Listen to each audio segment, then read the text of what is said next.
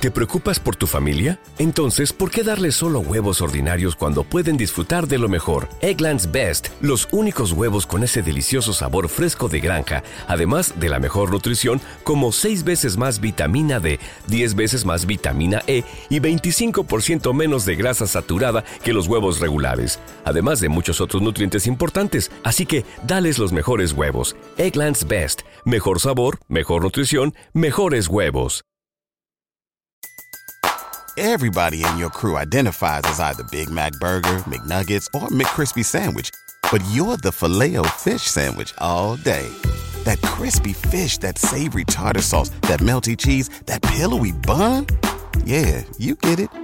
Every time. And if you love the filet of fish, right now you can catch two of the classics you love for just $6. Limited time only. Price and participation may vary. Cannot be combined with any other offer. Single item at regular price. Ba da ba ba ba.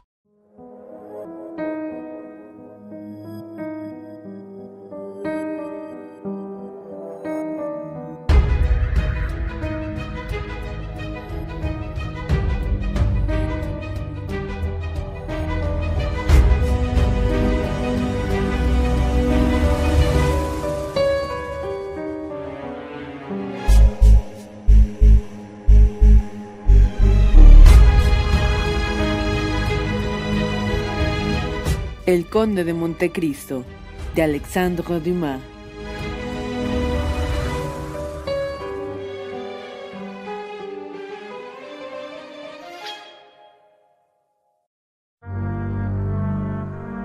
Libro quinto. La mano de Dios. Capítulo primero. La acusación. El señor Davrigny hizo que el magistrado, que parecía cadáver, recobrara enseguida el conocimiento. Ah, la muerte se ha apoderado de mi casa, dijo el señor de Villefort. Diga más bien el crimen, respondió el doctor. Señor Dabrigny, gritó Villefort, no puedo expresar lo que pasa por mi mente en este instante. No sé si es miedo, pesar o locura. Sí lo creo, respondió Dabrigny con calma. Pero me parece que es tiempo de obrar, es tiempo de que opongamos un dique a este torrente de mortalidad. En cuanto a mí, me siento incapaz de guardar por más tiempo este secreto, si no es con la esperanza de vengar muy pronto a la sociedad y a las víctimas. Bilford lanzó en derredor suyo una mirada sombría y murmuró En mi casa, murmuró, en mi casa. Vamos, magistrado, dijo Dabrigny, sea hombre, intérprete de la ley, honrese a usted mismo por medio de una inmolación completa. Me hace estremecer, doctor, ¿una inmolación? Ya lo he dicho, sospecha, pues, que alguien no sospecho de nadie. La muerte llama a su puerta y va no ciega sino inteligente, de cuarto en cuarto escogiendo a sus víctimas. Y bien, sigo sus pasos, y adopto la prudencia de los antiguos. Busco por todas partes, porque mi cariño para usted y el respeto a su familia es una doble venda que cubre mis ojos. Oh. hable, hable, doctor, tendré valor. Pues bien, señor, tiene en su casa, tal vez en el seno de su familia, uno de esos fenómenos espantosos que aparecen una vez cada siglo. Locusta y Agripina, viviendo al mismo tiempo, son una excepción que prueba el furor con el que la Providencia quiso perder de una vez al Imperio romano, manchado con tantos crímenes. Brunequilde y Fredegunda son los resultados del trabajo de una civilización complicada, en la que el hombre aprende a dominar al espíritu por medio del enviado de las tinieblas. Todas estas mujeres habían sido o eran aún hermosas. En su frente había florecido o florecía aún aquella inocencia que se percibe también en la culpable que tiene en su casa.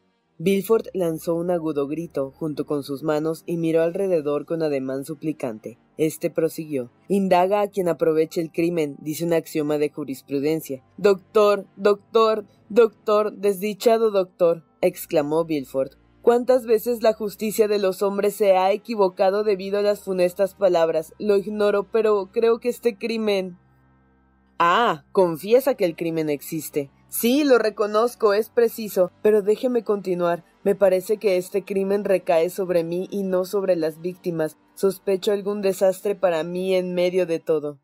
Oh, hombre, murmuró Dabrigny, el más egoísta de todos los animales, la más personal de todas las criaturas, que cree siempre que la tierra se mueve, que el sol brilla y que la muerte ciega solamente para ti, hormiga maldiciendo a Dios desde el tallo de una hierbecilla, y los que han perdido la vida nada perdieron, el señor y la señora de Saint Mervan, el señor Noirtier. ¿Cómo el señor Noirtier? Sí, cree por ventura que fue el desgraciado criado al que quisieron envenenar. No, no, como el Polonio de Shakespeare ha muerto por otro. El señor Noirtier debía beber la limonada y la bebió según el orden lógico de las cosas.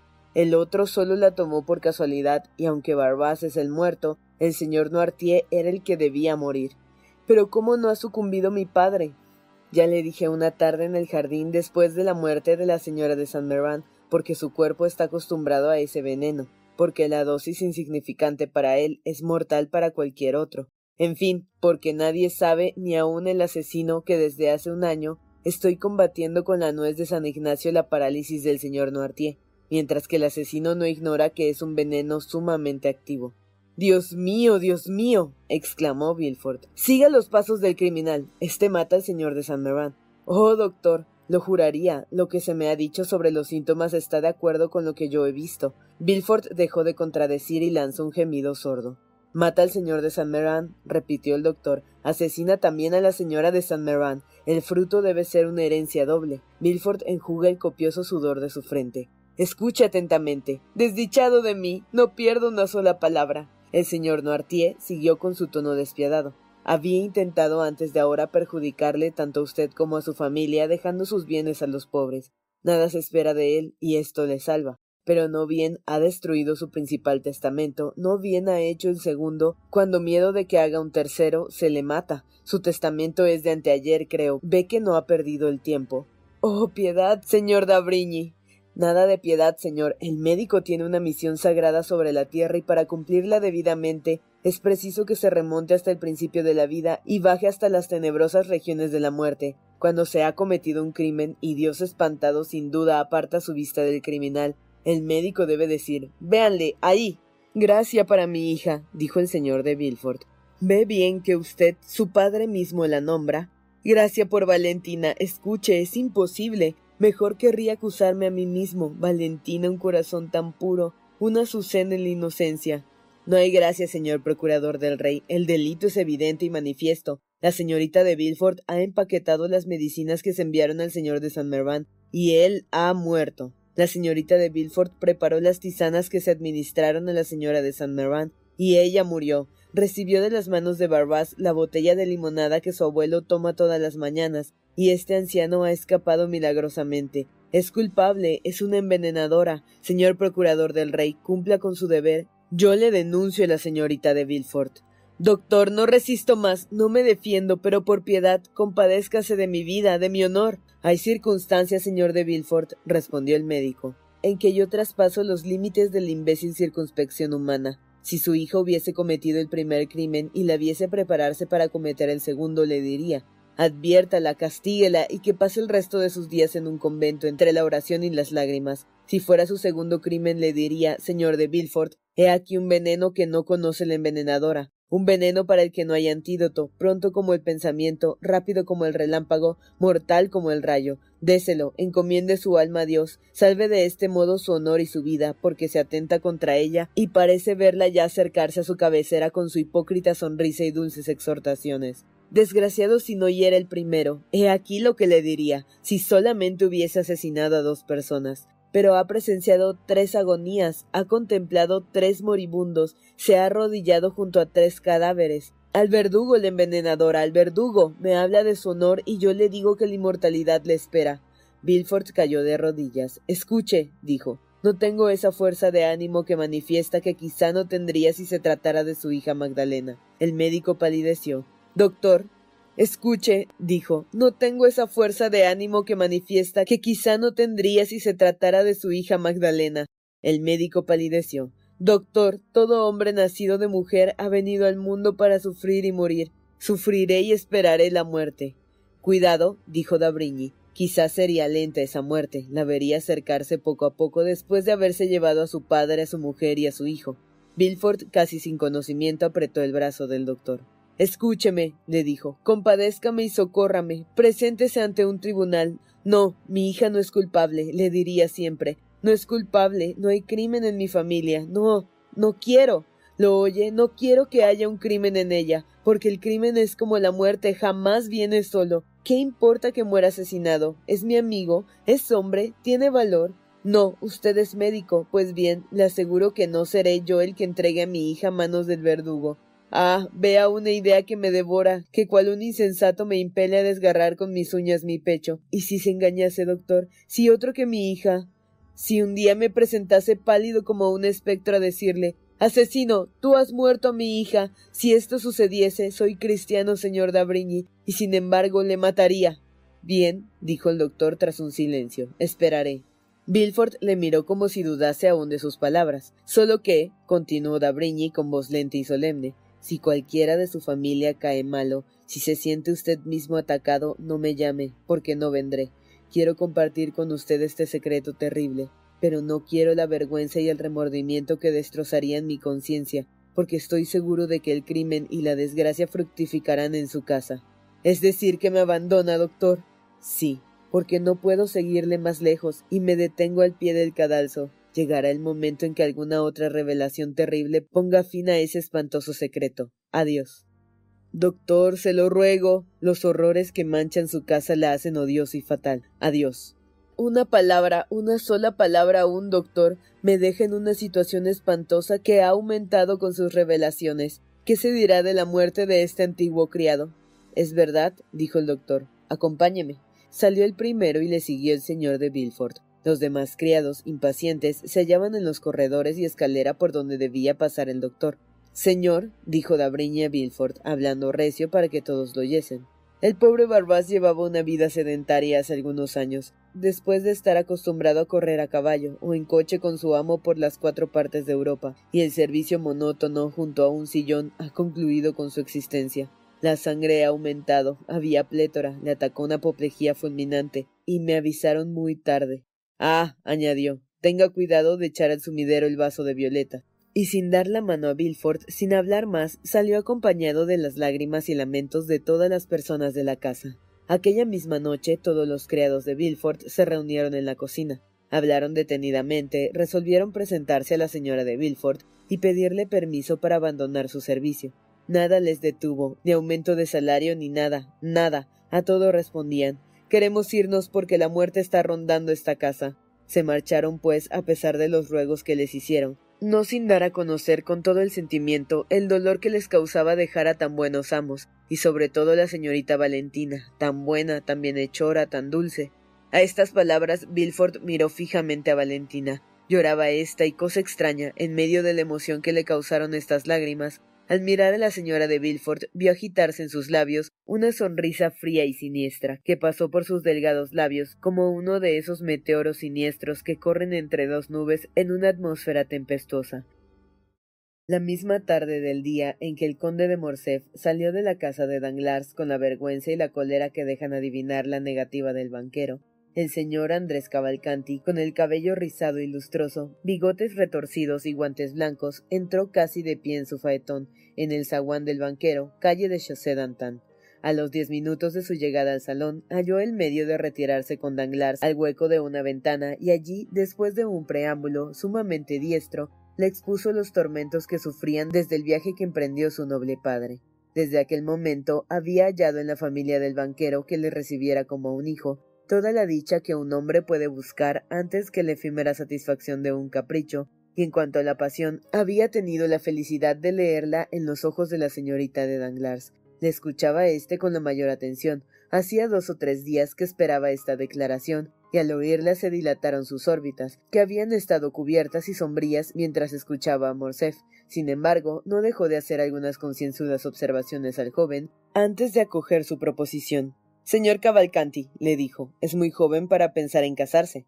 Bah, no, señor, al menos a mí no me lo parece. En Italia los grandes hombres se casan generalmente muy jóvenes. Es una costumbre lógica. La vida es tan incierta que la felicidad debe aprovecharse en el momento en que se presenta. Y bien, señor, replicó Danglars. Admitiendo que sus proposiciones, que me honran ciertamente, gustasen del mismo modo a mi mujer y a mi hija, con quien trataríamos la cuestión de intereses, me parece que es una cuestión importante y que tan solo los padres saben tratar de un modo conveniente para la dicha de sus hijos. Señor, respondió, mi padre es un hombre de talento, lleno de prudencia y moderación. Ha previsto el caso probable de que deseas establecerme en Francia, y me ha dejado al marchar con los papeles que aseguran mi identidad, una carta en la que me asegura, en el caso de que escoja a una mujer que no tenga motivo para que le disguste, ciento cincuenta mil libras de renta desde el día de mi matrimonio, lo que vendrá a ser, según cálculo, la cuarta parte de las suyas. Yo, dijo Danglars, he tenido siempre intención de dar a mi hija quinientos mil francos de dote. Además, es mi única heredera. Ya ve, pues, dijo Cavalcanti, que todo está arreglado, suponiendo que mi petición no sea desechada por la señora baronesa de Danglars ni por la señorita Eugenia. Henos, pues, con ciento sesenta y cinco mil libras de renta. Supongamos una cosa, que obtengo del marqués que en lugar de pagarme la renta me dé el capital. Esto no sería fácil, desde luego, pero puede suceder. Usted hará producir esos dos o tres millones, o dos o tres millones en manos hábiles pueden dar el diez por ciento. Nunca tomo capitales más que al cuatro, dijo el banquero, y algunas veces al tres y medio, pero a mi yerno lo haré al cinco y partiremos los beneficios. Perfectamente, querido suegro, dijo Cavalcanti sin poder ocultar las maneras algo vulgares que de vez en cuando se manifestaban a pesar de sus esfuerzos, y del barniz aristocrático con que procuraba encubrirlas. Pero volviendo de pronto sobre sí, dijo Perdone, señor, ve que solamente la esperanza me vuelve loco. ¿Qué será la realidad? Pero, dijo Danglars, que por su parte no advirtió que esta conversación, tan distinta en su principio, había tomado ya el cariz de un asunto de intereses. Su padre no puede rehusarle una parte de su fortuna. ¿Cuál? preguntó el joven. La que procede de su madre. Es verdad, la que procede de mi madre, Leonor Corsinari. ¿Y a cuánto podrá ascender? Por vida mía, dijo Andrés. Le aseguro que nunca me he ocupado en averiguarlo, pero creo que serán dos millones por lo menos. Danglars experimentó aquella especie de sofocación causada por el placer, y que siente en el avaro que encuentra un tesoro perdido, o el hombre que está para ahogarse y halla bajo sus pies la tierra firme en lugar de la profundidad en que creía iba a sumergirse. Y bien, señor, dijo Andrés saludando afectuosamente al banquero, puedo esperar. Señor Andrés, respondió éste, espere, y crea que si no hay algún obstáculo por parte suya que retarde la ejecución, es ya un negocio concluido. Ah, me llena de alegría, dijo Andrés. Pero ¿cómo es que el conde de Montecristo, su padrino en este mundo parisiense, no ha venido con usted a dar este paso? Cavalcanti se sonrojó imperceptiblemente.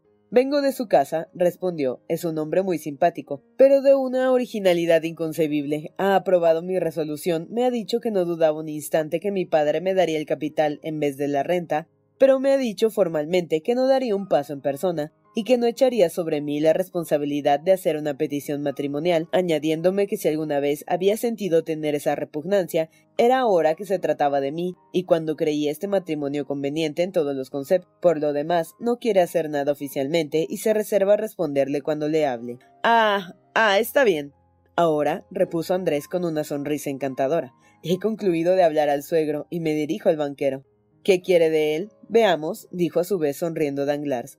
Pasado mañana he de cobrar unos cuatro mil francos de su caja, pero el conde ha conocido que el mes que va a empezar me traerá quizá gastos para los que no es bastante mi presupuesto de soltero, y he aquí un pagaré de veinte mil francos. No diré que me ha dado, pero que me ha ofrecido. Está como ve firmado por él. ¿Le conviene tomarlo? Tráigame valor de un millón como este, y todos le tomaré, dijo Danglars metiendo en su bolsillo el pagaré. Dígame a qué hora quiere que vaya mañana mi criado a su casa con veinticuatro mil francos. A las diez, si quiere, lo más temprano, porque pienso ir al campo. Sea en buena hora, a las diez, fonda del príncipe. ¿No es eso? Sí. Al día siguiente, a las diez, los veinticuatro mil francos estaban en poder del joven, puntualidad que hace honor al banquero. Andrés salió enseguida, dejando doscientos francos para Caderus. Su salida tenía por objeto el evitar encontrarse con su peligroso amigo. Así que por la noche volvió muy tarde, pero no bien puso el pie en la fonda cuando se le presentó el portero, que le esperaba con la gorra en la mano. Señor, le dijo, aquel hombre ha venido. ¿Qué hombre? preguntó con indiferencia Andrés, como si hubiese olvidado aquel a quien tenía demasiado presente, aquel hombre a quien su excelencia da esa pequeña renta. Ah, sí, el antiguo criado de mi padre. Y bien, le he entregado los doscientos francos que dejé para él. Sí, excelencia, respondió, pues Andrés se hacía dar ese tratamiento. Pero, continuó el portero, no ha querido tomarlos. Cavalcanti palideció. Gracias a la oscuridad de la noche, nadie se dio cuenta de ello. ¿Cómo? dijo, no ha querido recibirlos. Su voz estaba alterada. No, quería hablar con su excelencia. Le dije que había salido, insistió, pero finalmente se convenció y me entregó esta carta que traía preparada. Veamos, dijo Andrés y la leyó a la luz de la linterna de su faetón. Sabes dónde vivo. Te espero en mi casa mañana a las nueve. Andrés examinó el sello por si había sido abierta y algún indiscreto había visto el contenido de la carta, pero la había cerrado de tal modo y con tales pliegues y dobleces que para leerla hubiera sido necesario romper el sello y éste estaba intacto. Muy bien, dijo, pobrecito, es un buen hombre, dejando al portero edificado con estas palabras y sin saber a quién admirar más, si al joven amo o al viejo criado. Desengancha y sube, dijo Andrés a su jockey. El joven subió en dos saltos a su cuarto, quemó la carta de Caderuz y echó al aire las cenizas. Al acabar esta operación entró el criado. Tienes mi estatura, ¿verdad, Pedro? Tengo esa honra. Debes tener una librea nueva que te trajeron ayer. Sí, señor. Tengo que ver a una muchacha, a una griesta, a quien no puedo dar a conocer ni título ni clase. Tráeme tu librea y dame tus papeles, por si es necesario dormir en alguna posada. Pedro obedeció. Cinco minutos después, Andrés, completamente disfrazado, salió de su casa sin que nadie le conociera, tomó su cabriolet y se dirigió a la posada del Caballo Rojo en Picpus. Al día siguiente salió de esta del mismo modo que había salido de la fonda del príncipe, esto sin que nadie le conociera. Bajó por el arrabal de San Antonio, tomó el arrabal hasta la calle de Menilmontant, se detuvo a la puerta de la tercera casa de la izquierda, buscando a quien preguntar en ausencia del portero. ¿A quién busca uno joven? le preguntó la frutera del frente. Al señor Paitín, señora, respondió Andrés. ¿Un antiguo panadero? preguntó la frutera. ¿Eso es? Al final del patio, al tercer piso a la izquierda. Andrés tomó el camino que le indicaban, llegó al tercer piso y con una mezcla de impaciencia y mal humor, agitó la campanilla. Al momento la figura de Caderuz apareció en el ventanillo de la puerta. Ah, eres puntual, dijo, y descorrió el cerrojo. Vive Dios, dijo Andrés al entrar. Arrojó al suelo la gorra, que rodó por él mismo. Vaya, vaya, dijo Caderuz, no te enfades, chico. He pensado en ti. Te he preparado un buen desayuno, todo aquello que más te gusta. Andrés percibió en efecto un olor a cocina, cuyos groseros aromas no dejaban de tener atractivo para un estómago hambriento. Componíase de una mezcla de grasa fresca y ajo que indicaba los guisados favoritos del populacho provenzal, además el de pescado frito y sobre todo sobresalía la nuez moscada y el clavo. Se veía en la habitación inmediata una mesa con dos cubiertos, dos botellas de vino lacradas y porción de aguardiente en otra botella y una macedonia de frutas colocada con maestría en un plato de porcelana. ¿Qué te parece, chico? dijo Caderuz. ¡Eh! ¡Qué bien huele! ¡Por vida de Baco! Era yo muy buen cocinero allá abajo, ¿te acuerdas? Se lamían los dedos tras mis guisotes, y tú, tú que has probado mis salsas, no las despreciarás. Dicho esto, Caderuz se puso a mondar una cebolla. Bien, bien, dijo Andrés con muy mal humor. Si me has incomodado solamente para que almuerce contigo, que te lleve mil veces el diablo. Pero muchacho, dijo con gravedad Caderuz, comiendo se habla y además, ingrato, ¿no te gusta pasar un rato con tu amigo? Ah, yo estoy llorando de alegría. Caderuz lloraba en efecto, solo que hubiera sido difícil averiguar si era de alegría o porque el jugo de la cebolla había llegado hasta sus ojos.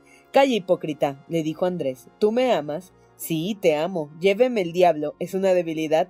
dijo Caderuz. Lo sé, pero no puedo remediarlo. Pero ese cariño no te ha impedido el hacerme venir aquí para alguna bribonada de las tuyas. Vamos, vamos, dijo Caderuz limpiando el cuchillo de cocina con su delantal. Si no te amase, soportaría esta miserable existencia. Mira, tú traes puesto el vestido de tu criado, cosa que yo no tengo, y me veo obligado a servirme a mí mismo. Haces ascos a mis guisos porque comes en la mesa redonda de la fonda del príncipe o en el café de París. Pues bien, yo también podría tener un criado, comer donde se me antojase y me privo de todo. ¿Por qué? Por no dar un disgusto a mi Benedetto. Vaya, confiesa que podría serlo, ¿verdad? Y una significativa mirada terminó la frase. Anda, quiero creer que me amas, pero si es así, ¿por qué me obligas a venir a almorzar contigo? Para verte, muchacho, para verme. ¿Y qué necesidad tenías de ello? ¿No tenemos ya arregladas las condiciones de nuestro trato? Eh, querido amigo, dijo Caderuz, hay testamentos que tienen codicilos, pero has venido para almorzar. Siéntate y empecemos por hacer los honores a estas sardinas y la manteca fresca. Ah, miras mi cuarto, mi cuatro sillas de paja y mis grabados a tres francos el cuadro. ¿Qué quieres? Esta no es la fonda del príncipe. Vamos, ahora estás disgustado, ya no eres feliz, cuando hace un momento te contentabas con parecer un panadero que ha dejado el oficio. Caderuz dio un suspiro. Vamos, amigo mío, ¿qué tienes que decir? Has visto realizado tu sueño. Lo que tengo que decir es que es un sueño. Un panadero que deje el oficio, mi buen Benedetto, suele ser rico y tener rentas. Rentas tienes tú, voto a tal. Yo, sí, ¿acaso no te traigo tus doscientos francos? Caderus se encogió de hombros. Es humillante, dijo, tener que recibir un dinero que se da de mala gana, un dinero efímero que puede faltarme de hoy a mañana. Bien conoces que tengo que hacer economías para el caso en que tu prosperidad viniese a menos. Ay, amigo mío, la fortuna es muy veleidosa, como decía el capellán del regimiento. Yo no ignoro que la tuya es inmensa, buena pieza, puesto que vas a casarte con la hija de Danglars. ¿Qué es eso de Danglars? Lo que oyes de Danglars. Me parece que no es cosa que yo diga del barón Danglars. Servía lo mismo que si dijera el conde Benedetto. Danglars era un amigo, y si no tuviera tan mala memoria, debería convidarme a tu boda, porque asistió a la mía. Sí, sí, sí, a la mía. Diablo. Entonces no gastaba tantos humos, era dependiente de la casa del señor Morrel. He comido muchos días con él y con el conde de Morcerf. Ya ves que tengo buenas relaciones y que si quisiera cultivarlas, nos encontraríamos en los mismos salones. Vaya, vaya, los celos te hacen ver visiones, Caderus. Lo que tú quieras, Benedetto mío, pero yo sé bien lo que me digo. Tal vez vendrá el día en que yo me ponga también los trapitos de cristianar y llame a la puerta de la casa de algún amigo. Mientras tanto, siéntate y comamos. Caderus dio el ejemplo y se puso a almorzar con buen apetito y haciendo el elogio de todos los platos que servía a su huésped. Este se resignó al parecer, destapó con mucho desenfado las botellas y dio un avance a un guisado de pescado y al bacalao asado con alioli.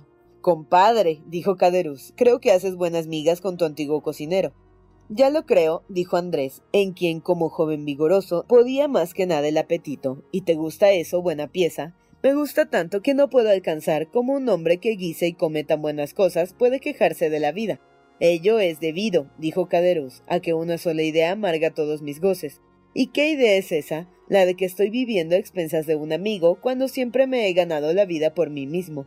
Va, no te preocupes, dijo Andrés. Tengo bastante para los dos, no te apures. No, puede que no me creas, pero al fin de cada mes tengo remordimientos.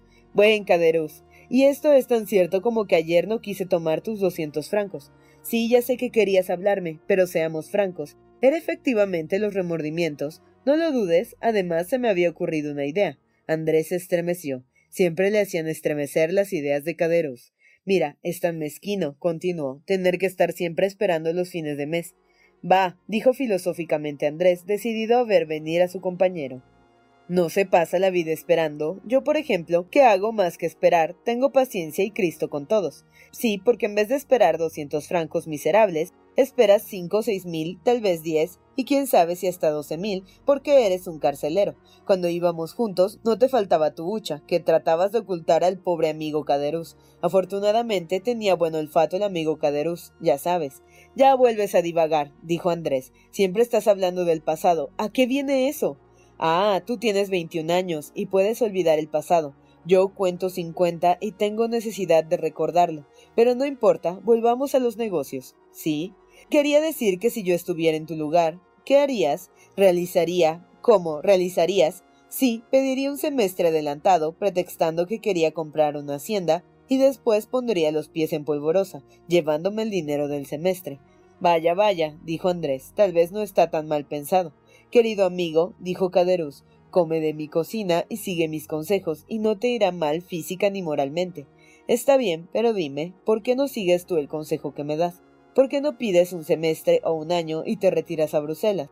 En vez de parecer un panadero retirado, parecerías un comerciante arruinado en el ejercicio de sus funciones. Pero ¿cómo quieres que me retire con mil doscientos francos? Ah, te vuelves muy exigente. Ya no te acuerdas de que hace dos meses te estabas muriendo de hambre. El apetito viene comiendo, dijo Caderus, enseñándole los dientes como un mono que ríe o como un tigre que ruge, y partiendo con aquellos mismos dientes tan blancos y tan agudos a pesar de la edad, su enorme pedazo de pan, añadió Tengo un plan.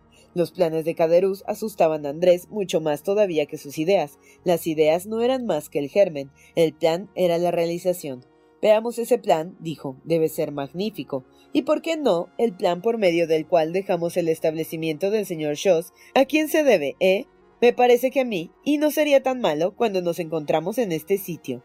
No lo niego, contestó Andrés, algunas veces aciertas, pero en fin, sepamos tu plan. Veamos, prosiguió Caderus, eres capaz, sin desembolsar un cuarto, de hacerme obtener quince mil francos. No quince mil francos, no, quince mil francos no son bastante. Necesito treinta mil para ser hombre honrado.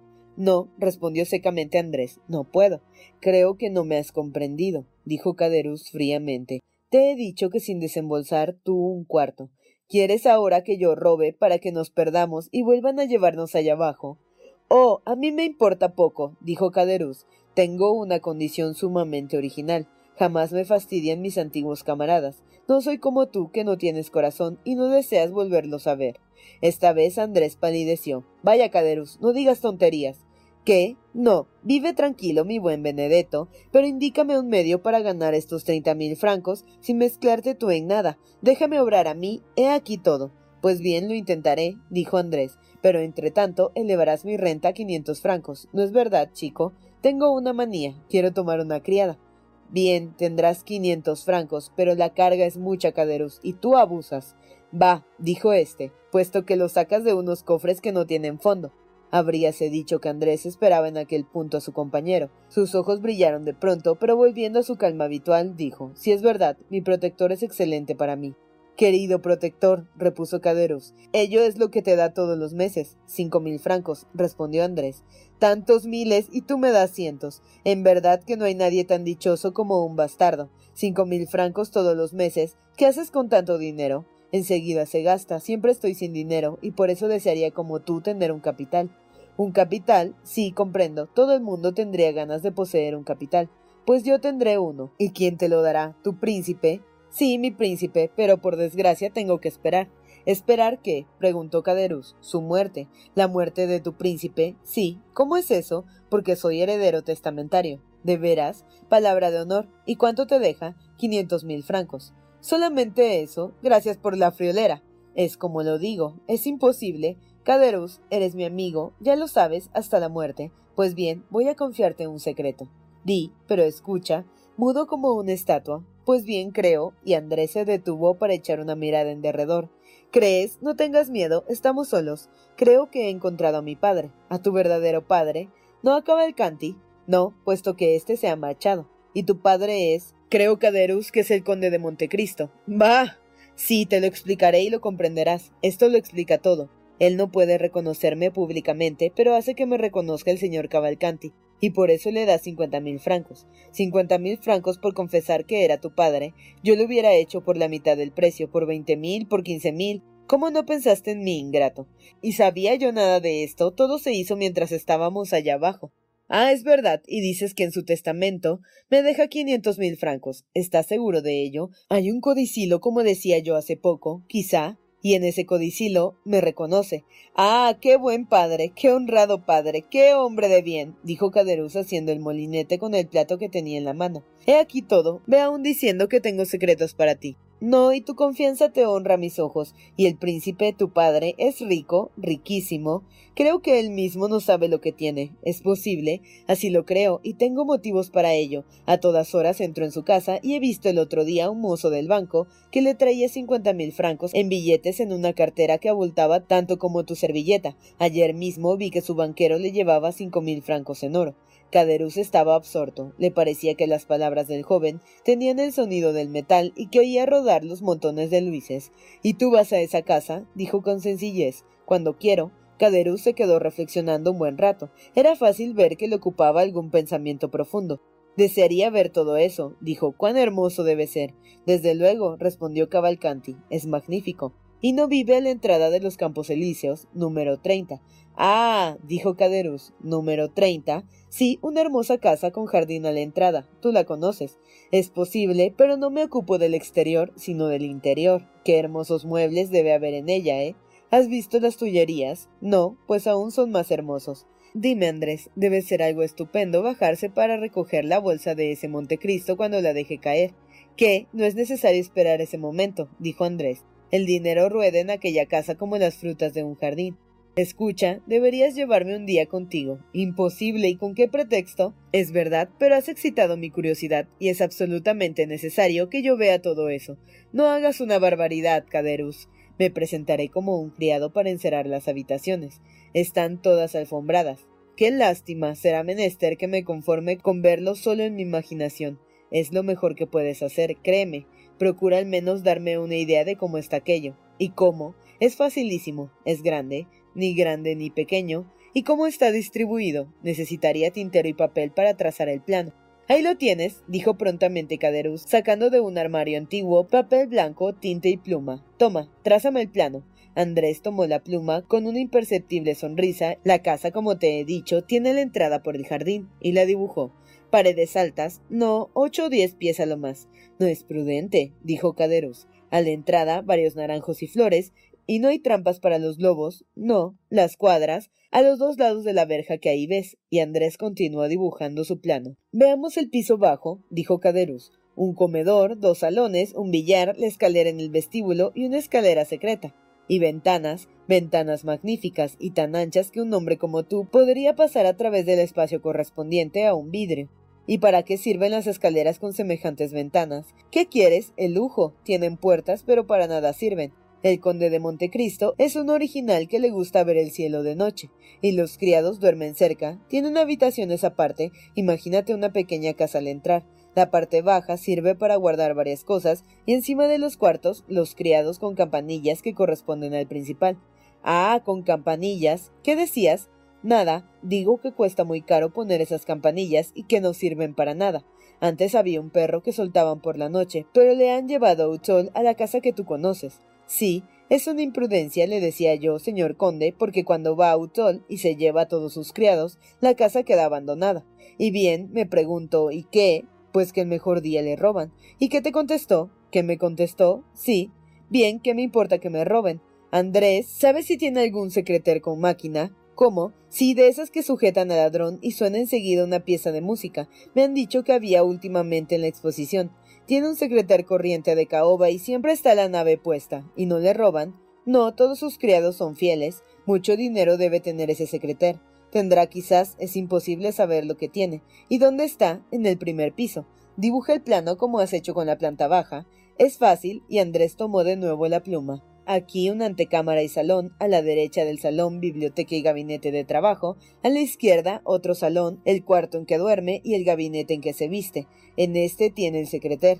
Y tiene ventana ese gabinete, dos aquí y aquí, y Andrés trazó las dos ventanas, que figuraban en el plano formando un ángulo como una prolongación del dormitorio. Caderus estaba pensativo. Iba con frecuencia a Utol, preguntó. Dos o tres veces por semana. Mañana debe ir y dormir allí. ¿Está seguro? Me ha invitado a comer. ¡Qué vida! dijo Caderus. Cama en París y casa en el campo. Son las ventajas de ser rico. Irás a comer, probablemente. Cuando vas, pasas allí la noche. Si quiero, en casa del conde estoy como en mi propia casa. Caderus miró atentamente al joven, queriendo leer en sus ojos la verdad de sus palabras, pero Andrés sacó la petaca, tomó un habano, lo encendió tranquilamente y se puso a, fumar sin afectación. ¿Cuándo quieres tú tus quinientos francos? preguntó a Caderus. Si los tienes, ahora mismo. Andrés sacó veinticinco luises. Amarillo, dijo Caderus. No, gracias. Y bien, los desprecias. Te lo agradezco, pero no lo quiero. Ganarás el cambio, imbécil. El oro vale cinco sueldos más. Ya, y luego el que me los cambie hará que sigan al amigo Caderuz y me echarán el guante, y luego será preciso que diga quiénes son los arrendadores que le pagan en oro las rentas. Nada de tonterías, niño. Venga el dinero en monedas sencillas con el gusto de cualquier rey. Una moneda de cinco francos puede tenerla cualquiera. Pero ya sabes que yo no puedo tener aquí quinientos francos en esa moneda, porque habría tenido que traer conmigo uno que los llevase. Pues bien, déjaselos al portero, que es buen hombre, y yo los recogeré. Hoy mismo. No, mañana. Hoy no tendré tiempo. Está bien, mañana te los dejaré antes de salir para Utón. ¿Puedo contar con ellos? Con toda seguridad es que voy a tomar enseguida una criada. Bien, pero no volverás a molestarme, estamos. No temas. Caderú se había puesto tan sombrío que Andrés temió verse obligado a manifestar que notaba esta mudanza. Así fue que redobló su frívola algaraza. Qué alegre estás y qué bullicioso. No parece sino que has atrapado la herencia. Todavía no, por desgracia, pero el día que la atrape, ¿qué? Nos acordaremos de los amigos, no digo más. Ya se ve como tienes tan buena memoria. ¿Qué quieres? Creí que lo que querías era despojarme de todo. ¿Quién? ¿Yo? Ah, qué idea. Por el contrario, voy a darte un consejo de amigo. ¿Cuál? Que te dejes aquí ese diamante que traes en el dedo. ¿Quieres que te prendan? ¿Quieres perdernos con semejante descuido? ¿Por qué dices eso? ¿Por qué? Pues no te pones una librea, te disfrazas de lacayo y te dejas en el dedo un diamante que valdrá cuatro o cinco mil francos. Caramba, acertaste el precio. ¿Por qué no te dedicas a joyero? Es que yo entiendo de diamantes, he tenido uno. Y puedes vanagloriarte de ello, dijo Andrés, que sin incomodarse como temía Caderuz, le entregó el diamante sin disgusto. Caderuz se puso a examinarlo tan de cerca que Andrés conoció que examinaba si los rayos de la piedra brillaban bastante. Este diamante es falso, dijo Caderus. ¿Te burlas? respondió Andrés. No te incomodes, ahora lo veremos. Caderus se dirigió a la ventana y aplicando y pasando el diamante por los vidrios, estos crujieron al momento. Lausdeo, es verdad, dijo Caderus, colocándose el anillo en el dedo meñique. Me equivoqué, pero estos ladrones pero estos ladrones de diamantistas imitan de tal manera las piedras preciosas que ya es inútil el ir a robar nada de sus almacenes. Esta industria se ha perdido. Con que, dijo Andrés, hemos acabado. ¿Tienes alguna otra cosa que pedirme? ¿Quieres mi vestido? ¿Quieres mi gorra? Vamos, no tengas reparo en pedir. No, en el fondo eres un buen camarada. Anda ya con Dios. Haré lo posible por curarme de mi ambición. Pero ten cuidado que al vender el diamante no te suceda lo que temías que sucediera por las monedas de oro. No lo venderé, no temas. Hoy o mañana más tardar, dijo el joven para sí. Tunantuelo afortunado, añadió Caderus. Ahora vas a buscar tus lacayos, tus caballos, tu carruaje y tu novia. Sí, dijo Andrés. Mira, espero que el día que te cases con la hija de mi amigo Danglars me harás un buen regalo. Ya te he dicho que se te ha puesto esa tontería en la cabeza. ¿Qué dote tiene? Ya lo digo, un millón. Andrés encogió de hombros. Vamos, sea un millón, nunca tendrás tanto como yo te deseo. Gracias. Lo digo de corazón añadió Caderus riendo fuertemente. Espera, te acompañaré. No te molestes. Es preciso. ¿Por qué? Oh, porque la puerta tiene un pequeño secreto, una medida de precaución que me ha parecido conveniente adoptar, una cerradura de Uret y Fichet, revisada y añadida por Gaspar Caderus. Cuando seas capitalista, te haré otra igual. Gracias, Caderus. Te avisaré con ocho días de anticipación. Y se separaron. Caderus permaneció en la escalera hasta que vio a Andrés bajar por los pisos y atravesar el patio. Entonces entró precipitadamente, cerró la puerta y se puso a estudiar como un concienzudo arquitecto el plano que había trazado Andrés.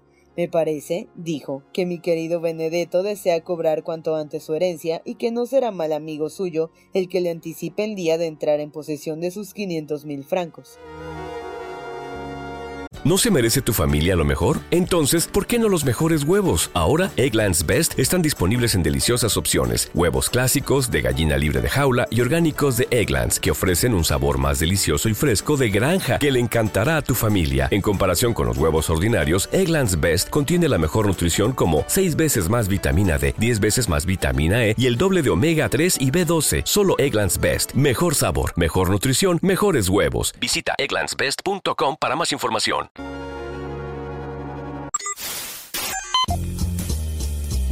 No te pierdas la continuación de esta historia. Capítulos todos los lunes, miércoles y viernes. Suscríbete. El Cuentero, con historias para tus oídos.